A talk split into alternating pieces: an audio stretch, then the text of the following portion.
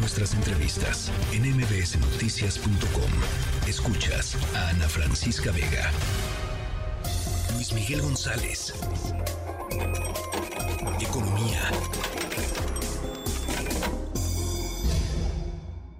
Este movimiento lo están alentando eh, adversarios nuestros de un partido político y también de una organización de productores, de élite, que eran antes los que se beneficiaban siempre, se quedaban con todos los subsidios que se destinaban al campo. Ahora la política es atender primero a los pequeños productores, sean ejidatarios, comuneros o pequeños propietarios. Ellos tienen garantizados sus precios justos.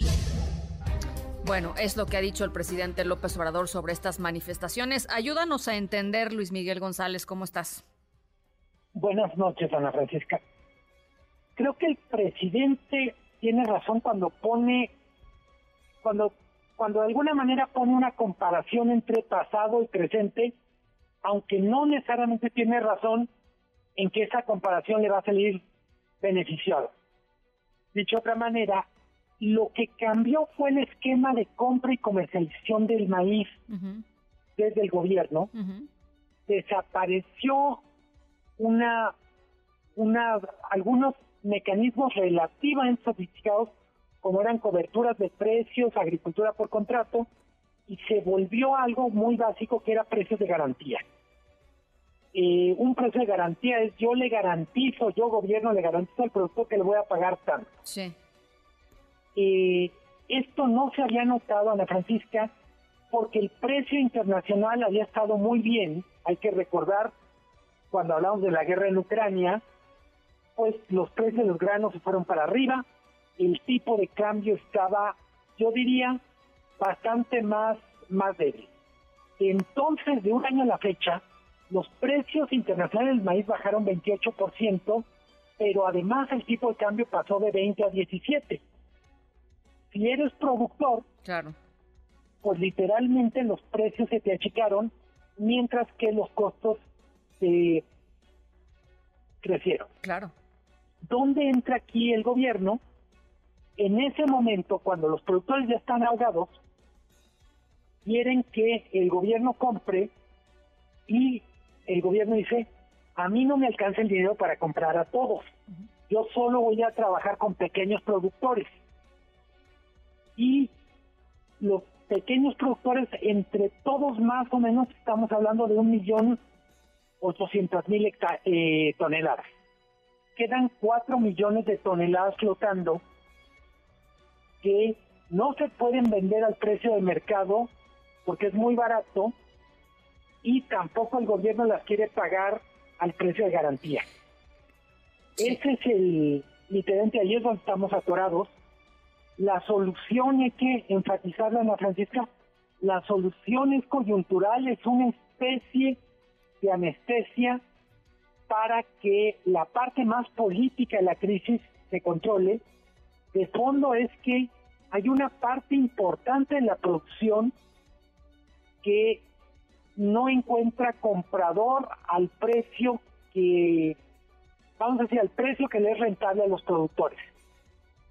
Tú empezabas el comentario, Ana Francisca, con el papel de las grandes empresas como Cargill, Maseca, Minsa, de por qué, por qué el gobernador proponía ir contra ellas para protestar, pues porque las estas compañías compran mucho maíz, pero ellos están obligados, vamos a decirlo, a comprar al mejor precio que tengan disponible. Bueno, pues y es el, y es el precio internacional. Pues sí. Bueno, ¿Cuál es la diferencia entre el precio internacional y el precio que los productores quieren? Dos mil pesos por tonelada, entre cinco mil y siete mil. Bueno, pero ahí además, eh, pues es lo lógico, o sea, una empresa es una empresa, Luis Miguel, ¿no? Este, por eso, en momentos así, este, pues tiene que intervenir el gobierno de tal manera que puedan encontrar una solución eh, más o menos común, ¿no? Pero, pero no, no, es como aventarles la bronca a las empresas. Pues las empresas van a tratar de maximizar sus ganancias. Digo, eh, pues ahora sí que es la definición de empresa, ¿no? Punto. Sí. A ver, y si lo ponemos en lo básico, si compraran el maíz a los 7 mil pesos, pues eventualmente la harina de maíz, la tortilla tendría que valer más cara. Eh, queremos maíz, ahora sí, no existe un mundo donde el maíz se pague muy caro y la tortilla se pague muy barata. No, claro, por eso, a ver, por, es que es justamente eh, eh, el, punto, o sea, justo porque hay un conflicto y porque hay una, un, ¿no? una, eh, desafío que no tiene sencilla solución, es que tiene que entrar el gobierno no a acusar a, los oligarcas o al pasado o lo que sea, sino a tratar de encontrar una solución al menos temporal. Lo que hay que enfatizar es que el esquema del pasado que, López Obrador quiere satanizar funcionaba mejor que este esquema. Eh, implicaba comprar una especie de seguro para garantizar el precio que no se compró. Según la el Consejo Nacional Agropecuario, haber comprado un seguro hubiera costado dos mil millones de pesos. Ahorita cualquier solución está por encima de los 10 mil millones. Híjole, o sea, ahí es cuando te das cuenta que, pues sí, los seguros, cuando, cuando pasan cosas, pues los seguros funcionan, ¿no? Totalmente. Sí. Eh, muy, desde mi punto de vista, cerrar el comentario diciendo, nos llenamos la boca diciendo es que el maíz es la esencia de México, ¿verdad? Pero en la práctica, la política alrededor del maíz dista mucho de reflejar toda esta retórica engolada. Bueno, pues eh, seguramente estaremos conversando más sobre este tema porque pues no, no hay solución rápida. Gracias Luis Miguel, te mando un abrazo. Abrazo para Ana Francisca, buenas noches. Muy buena noche. Noticias.